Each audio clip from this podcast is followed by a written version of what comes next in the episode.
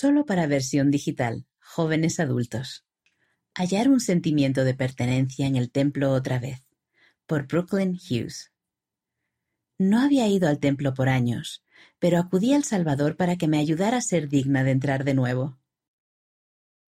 Me encontraba en el vestíbulo cuando el segundo consejero del obispado me pidió que hablara en la reunión sacramental acerca de la importancia de los templos. Con la mirada baja y las mejillas enrojecidas de vergüenza, pedí un tema diferente sobre el cual hablar. No había asistido al templo por varios años, porque las decisiones que había tomado en mi vida me habían desconectado de mi Padre Celestial y no me sentía digna para hablar sobre él.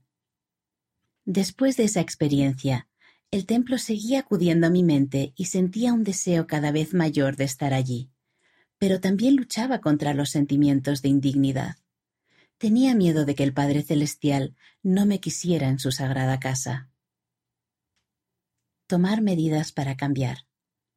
Al acercarse la conferencia general, Escuché con nerviosismo a los discursantes, con la esperanza de percibir algún indicio de que Dios todavía me amaba, a pesar de mis errores.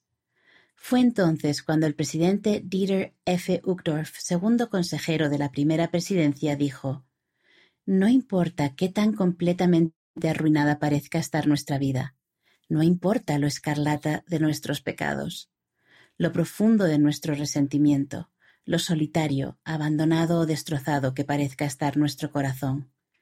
No existe una vida que esté tan destrozada que no pueda ser restablecida. Sentí claramente que Dios me hablaba a mí. Llevaba meses preguntándome cómo volver a Cristo, y ese mensaje de conferencia era su llamado para que yo hiciera cambios a fin de entrar de nuevo en su casa me reuní con mi obispo para conversar acerca de entrar en el templo de nuevo. Él me ayudó a entender la función que Jesucristo podía desempeñar en mi vida y la manera en que el aceptar su expiación me ayudaría a entregarle mi carga de dolor y pecado. Comencé a orar pidiendo entendimiento, fortaleza y paciencia conmigo misma. Al confiar un poco más en Dios y mejorar un poco cada día, gradualmente volví a conectarme con la luz del Salvador.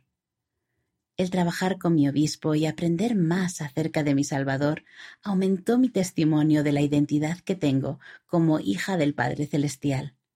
Comprendí que mi amoroso Redentor nunca me pediría que me apartara de él, pero que Satanás trataría de hacerme sentir como si no hubiera lugar para mí en el templo.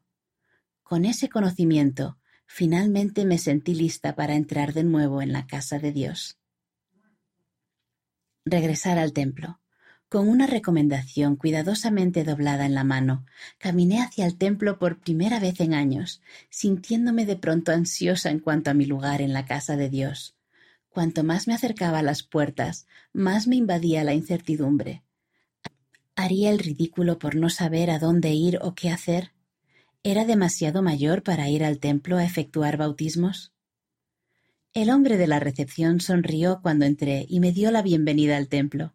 Esa mañana rejuveneció mi espíritu cuando los obreros del templo me reafirmaron que tengo un lugar en la casa de Dios. Al irme del templo, uno de los obreros me saludó con la mano mientras caminaba por el pasillo para salir del bautisterio. Con una voz susurrante y alegre dijo Gracias por venir al templo hoy. La necesitábamos aquí. Le prometí que regresaría la semana siguiente, mientras esperaba con ansias volver a sentir la calidez del templo. Debido a nuestra identidad divina como hijas e hijos de padres celestiales, cada uno de nosotros puede encontrar un sentido de pertenencia en el templo. No hay nada que pueda mantenernos permanentemente fuera del amoroso alcance de Dios si deseamos estar en su presencia. Él nos quiere allí, y al dar pequeños pasos para llegar a ser más como nuestro Salvador cada día, podemos alinear nuestra vida con la de Él y permanecer siempre dignos de entrar en el templo. Sé que gracias a la expiación de Jesucristo podemos entrar en la santa casa de Dios y recibir las bendiciones que nos esperan dentro, y según mi experiencia, esas bendiciones son lo más valioso. Brooklyn Hughes creció en los bosques de Oregón y ahora estudia edición y publicación en la Universidad Brigham Young. Cree firmemente que nada de lo que hagamos puede distanciarnos permanentemente de la expiación de Jesucristo y trata de cultivar una comunidad de pertenencia entre sus amigos y familiares.